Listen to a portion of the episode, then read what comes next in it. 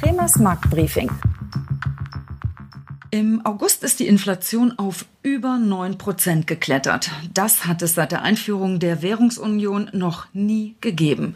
Damit hat die EZB bei weitem ihr Inflationsziel von unter oder nahezu 2 Prozent deutlich gerissen. Preisstabilität sieht anders aus. Darunter leiden vor allem die Bürger. Viele Volkswirte fordern daher, dass die Europäische Zentralbank den Kampf gegen die ausufernde Teuerung entschlossen angehen soll, auch um die Glaubwürdigkeit des Inflationsziels zu bewahren. In unserem heutigen Podcast mit dem Chefvolkswirt der Commerzbank Dr. Jörg Kremer werde ich darüber sprechen, ob die EZB ihren eigenen geldpolitischen Strategieweg noch gerecht werden kann und wie der weitere Inflationsausblick aussehen wird. Aber erstmal ein herzliches Willkommen an Sie, liebe Zuhörer, zu unserem heutigen Podcast aus der Reihe Kremers Marktbriefing. Mein Name ist Renate Christ, ich bin Pressesprecherin bei der Commerzbank und begrüße jetzt auch gleich meinen Gesprächspartner in Frankfurt. Guten Tag, Herr Dr. Kremer. Ja, hallo, Frau Christ. Herr Dr. Kremer, vor einer Woche trafen sich die Notenbanker in Jackson Hole im US-Bundesstaat Wyoming. Die Zentralbanker haben dort mit Blick auf die Inflation einen, hm, wie ich finde, etwas anderen Ton angeschlagen. Was ist Ihnen da aufgefallen? Ja, also vor allen Dingen die Vertreter der Europäischen Zentralbank EZB haben in der Tat einen ziemlich anderen Ton angeschlagen. Früher hatte sich die EZB bei ihrer Zinspolitik ja sehr stark auf ihre Inflationsmodelle verlassen. Um Ihnen mal ein Beispiel zu geben, Ende 2021, da sagten die Inflationsmodelle der EZB für 2024 eine Inflationsrate von 1,9 Prozent voraus. Und das lag nur 0,1 Prozentpunkte unter dem Inflationsziel von 2 Prozent der EZB. Ja, und dieser leichte Unterschied, der hat äh, damals gereicht der EZB, um unveränderte Leitzinsen in Aussicht zu stellen, obwohl die tatsächliche Inflation damals schon massiv gestiegen war. Also Sie merken, die EZB hat mit dieser ja, Methode alles auf eine Karte gesetzt, obwohl die Unsicherheitsmarge dieser Inflationsmodelle viel zu hoch war. Und außerdem, die Modelle haben ja nicht nur eine große Unsicherheitsmarge, sie lagen schlichtweg auch massiv daneben. Sie haben den massiven Inflationsanstieg nicht gesehen. Und daraus hat die EZB jetzt Lehren gezogen. Äh, sie will in Zukunft bei ihren Zinsentscheidungen viel weniger auf diese modellbasierten Inflationsprognosen schauen, sondern sie will mehr schauen auf die tatsächliche Inflation, also auf die, die die Statistiker jeden Monat berechnen und veröffentlichen. Und außerdem will sie mehr schauen auf die langfristigen Inflationserwartungen. Und zwar die Inflationserwartungen nicht der Finanzmärkte, sondern der Bürger, der normalen Menschen. Die liegen aber nicht mehr bei 2%, sondern sind schon gestiegen. Und das ist gefährlich. Denn wenn die Menschen mit einer Inflationsrate von deutlich mehr als 2% rechnen, dann müssen natürlich die Gewerkschaften das aufnehmen, dann setzen die höhere Löhne und Arbeitskosten durch und dann steigt auch die Inflation. Oder aber, wenn die Menschen mit mehr Inflation rechnen, mit deutlich mehr als die 2%, die die EZB will, ja, dann wird es auch für die Unternehmen einfacher, ihre Preise anzuheben, weil die Menschen da ohnehin höhere Preise erwarten. Sie merken also, wenn die Inflationserwartungen steigen, dann wird die Inflation schnell zum Selbstläufer. Und deshalb will die EZB in Zukunft mehr auf die Inflationserwartungen der Bürger schauen. Das scheint eine sinnvolle Maßnahme zu sein, ja. Also die EZB will in Zukunft mehr auf die tatsächliche Inflation und die Inflationserwartung der Bürger schauen, haben Sie gerade gesagt. Das sind konzeptionelle Änderungen. Aber was könnte das für die Zinspolitik bedeuten? Ja, auch dazu haben sich die Vertreter der EZB in Jackson Hole geäußert. Ja, sie haben vor allem so drei Punkte genannt. Also erstens, sie wollen die ohnehin geplanten Leitzinserhöhungen vorziehen. Also wenn Sie so wollen, in den kommenden Monaten die Zeit nutzen, die Zinsen erhöhen, solange die Konjunktur noch halbwegs läuft. Zweitens, die Vertreter der EZB haben sich auch zum sogenannten neutralen Zins geäußert, also zu dem Leitzins, der die Konjunktur weder anschiebt noch bremst. Und diesen neutralen Zins, den äh, will die EZB bereits zum Jahresende erreicht haben. Und drittens hat die EZB gesagt, sie will nicht sofort mit Zinserhöhungen aufhören, wenn der Höhepunkt der Inflation gerade mal überschritten ist. Also sie argumentiert damit gegen eine frühe Pause im EZB-Erhöhungsprozess. Und glauben Sie das? Naja, also bei der EZB muss man immer aufpassen. Sie wird ja dominiert von den Anhängern einer lockeren Geldpolitik. Die kommen häufig aus dem Süden der Währungsunion, wo wir viele dieser Länder haben, die hochverschuldet sind. Und deshalb knickt die EZB eben schnell ein, wenn die Konjunktur nachlässt, haben wir in der Vergangenheit öfter gesehen. Aber zumindest in den nächsten Monaten dürfte die Rezession aus Sicht der EZB noch ein abstraktes Risiko bleiben. In den Prognosen der EZB findet sich auch noch keine Rezession. Und deshalb glaube ich, wird sich die EZB zunächst, also in den kommenden Monaten, noch auf die hohe Inflation konzentrieren. Wir haben die nächste Sitzung der EZB jetzt am Donnerstag und es ist unwahrscheinlich, dass sie dort ihre Leitzinsen nur um 0,25 Prozentpunkte erhöht. Also 0,5 Prozentpunkte wird es schon werden und wir tippen sogar eher auf 0,75 Prozentpunkte Zinsanstieg, also auf einen Anstieg des EZB-Einlagensatzes von 0 auf 0,75 Prozent. Und auch die US-Notenbank hatte zuletzt einen solchen großen Zinsschritt beschlossen. Ja, also was die Zeit nach September anbelangt, also die Sitzung im Oktober und im Dezember diesen Jahres, da dürfte die EZB die Zinsen weiter anheben und wir rechnen damit, dass am Jahresende der EZB-Einlagensatz dann bei 1,5 Prozent liegt. Also Sie sehen zumindest auf die kurze Sicht mit Blick auf die kommenden Monate, da dürfte die EZB ihren Worten in Jackson Hole auch Taten folgen lassen.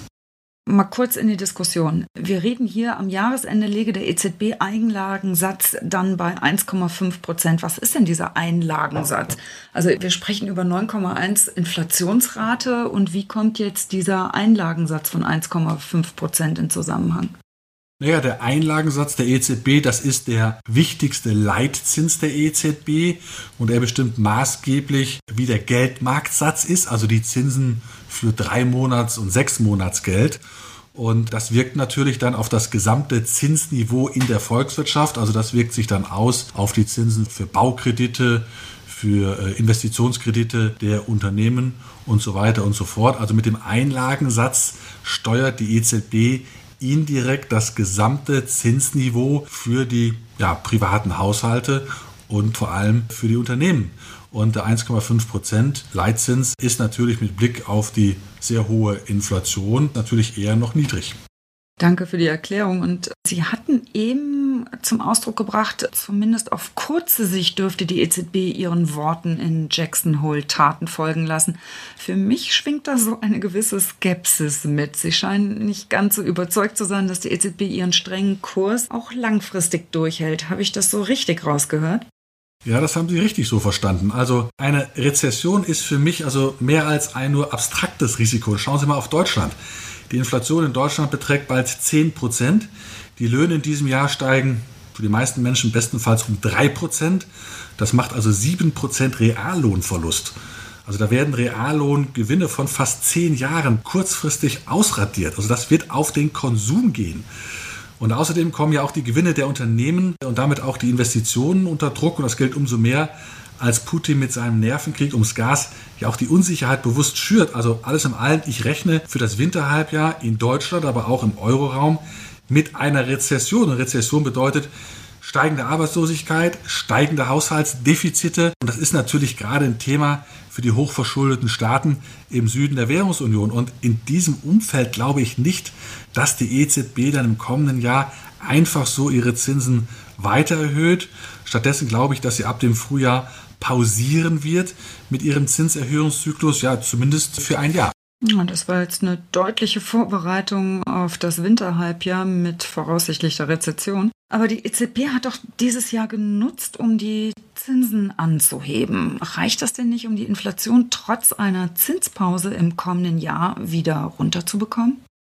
Ja, sie spielen auf das sogenannte neutrale Zinsniveau an, das ich da vorher kurz erwähnt hatte. Also neutraler Zins heißt, er bremst weder die Konjunktur noch schiebt er sie an. Also ein neutraler Zins sorgt dafür, dass die Volkswirtschaft sich im Gleichgewicht befindet, dass die Inflation bei den gewünschten 2% liegt. Und die EZB glaubt, dass dieser neutrale Zins ja bei nur 1,5 Prozent liegt. Aber wenn ich von diesen 1,5 Prozent, die die EZB glaubt, mal ihr Inflationsziel von 2 Prozent abziehe, dann lande ich ja bei einem gleichgewichtigen Realzins von minus 0,5 Prozent. Aber ein negativer Realzins, der, der widerspricht der Vorstellung, dass der Zins irgendwo eine Entschädigung dafür sein soll, heute auf Konsum zu verzichten. Also ein negativer, gleichgewichtiger Realzins, der ist nach meiner Meinung ökonomisch unplausibel. Kurzum, die EZB hat eine viel zu niedrige Schätzung für den neutralen Zins. Und wo sehen Sie denn den natürlichen Zins, der langfristig für eine Inflation von 2% sorgen soll? Also eine konservative Schätzung muss nach meiner Meinung beginnen bei den langfristigen realen Wachstumsaussichten für den Euroraum und die liegen so bei 0,5 bis 1 Prozent jährlich. Und dann müssen sie noch das Inflationsziel der EZB von 2 Prozent da draufschlagen und dann kommen sie zu einem neutralen Zins so zwischen zweieinhalb und drei Prozent. Aber die EZB müsste mit ihrem Leitzins wohl über diesen neutralen Zins von zweieinhalb bis drei Prozent hinausgehen, weil die Inflation liegt ja schon über ihrem Ziel von zwei Prozent. Also einfach nur den Fuß vom Gas nehmen. Ich glaube, das reicht nicht mehr aus. Die EZB muss bremsen. Also ich schätze mal so 4% Leitzins, das wäre wohl notwendig, um die Inflation langfristig wieder runterzubekommen. Aber da wird die EZB nicht so schnell hinkommen, denn die Anhänger einer lockeren Geldpolitik bremsen und insofern bleibt die Geldpolitik nach meiner Meinung trotz der Zinsanhebung, die wir für dieses Jahr erwarten, noch ja, lange zu locker. Aber die EZB kann noch nichts an den hohen Energiepreisen ändern. Also warum fordern Sie dann deutlich höhere Leitzinsen? Also Sie haben recht, die EZB kann nichts ändern an den hohen Gaspreisen, sie kann nichts ändern an den hohen Nahrungsmittelpreisen, die hängen ja auch mit dem Krieg in der Ukraine zusammen. Also kurz bis mittelfristig kann eine Zentralbank wie die EZB die Inflation nicht beeinflussen, aber langfristig schon, und zwar über die Inflationserwartung. Und die Inflationserwartungen der Bürger, die haben sich leider aus der Verankerung gelöst. Die liegen also nicht mehr bei den 2%, die die EZB langfristig verspricht. Es gibt eine Umfrage der Bundesbank unter den Bürgern und die zeigt, dass die Bundesbürger die Inflation in fünf Jahren bei fünf Prozent sehen. Und diese gestiegene langfristige Inflationserwartung, die müssen runter. Denn nur wenn die Menschen langfristig wieder eine Inflation von 2% erwarten, nur dann fordern auch die Gewerkschaften moderate Lohnerhöhungen, die dann auch zu einer Inflationsrate von 2% passen. Aber die Inflationserwartungen, die kommen nur runter, wenn die Menschen auch glauben, dass die EZB entschieden gegen eine hohe Inflation vorgeht. Und deshalb empfehle ich eben einen Leitzins von 4%, der also doch dann merklich über dem neutralen Zins liegt. Und das wäre ein klares Signal, dass die EZB die Inflation bekämpft. Dann kommen auch die Inflationserwartungen runter. Und dann hätten wir auch in ein paar Jahren wieder eine Inflationsrate von 2%. Aber ich glaube nicht, dass die EZB entschieden genug handeln wird. Was ist Ihnen am Ende noch wichtig festzuhalten? Die Vertreter der Europäischen Zentralbank, die geben sich mittlerweile ja als konsequente Inflationsbekämpfer und in den kommenden Monaten werden sie ihren Worten auch Taten folgen lassen, denn die Inflation steuert auf 10% zu und von Rezession ist noch nichts zu sehen. Aber irgendwann nach der Jahreswende, da wird ja nach meiner Prognose die Rezession sichtbarer werden. Und dann glaube ich, dürfte die EZB der Mut verlassen. Sie wird dann ihren Zinserhöhungsprozess unterbrechen. Die Geldpolitik bliebe dann zu locker. Ja, und das ist mein Hauptargument, warum ich für die kommenden Jahre mit einer Inflation deutlich über 2% rechne. Ja, dann vielen Dank, Herr Dr. Kremer, für Ihre Einordnung. Ja, gerne, Frau Christ. Das war die Podcast-Folge 15 über die kritisch hohe Inflation aus der Reihe Kremers Marktbriefing mit dem Chefvolkswirt der Commerzbank, Dr. Jörg Kremer. Wenn Sie Fragen oder Anregungen haben, schreiben Sie uns an die E-Mail-Adresse kremers-marktbriefing at commerzbank.com. Wir freuen uns, wenn Sie auch beim nächsten Mal wieder dabei sind. Für heute sage ich herzlichen Dank fürs Zuhören. Auf bald, Ihre Renate Christ.